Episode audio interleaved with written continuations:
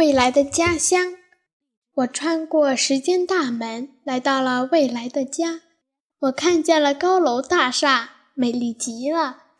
仔细一看，房顶上怎么还有汽车？经检查，我发现这种车可以上天下地、潜水。我走着走着，发现一个在地面上直通天空的楼。走近一看，有一个升降梯。我走进去，升降梯像手一样把我举上去，不一会儿就上去了。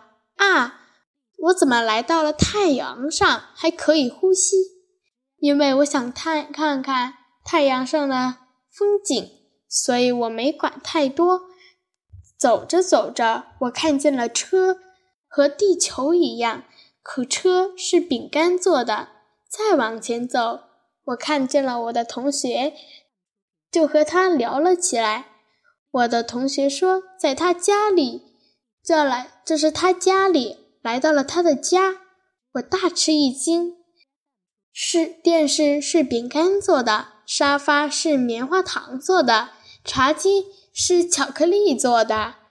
走出同学家，我来到了一个动物园，里面有一些很古怪的东西。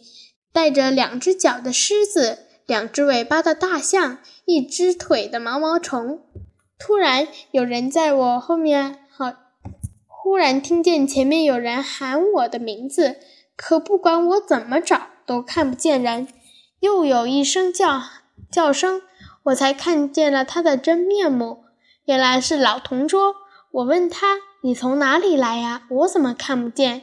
我会隐身，我们这儿的人都会隐身。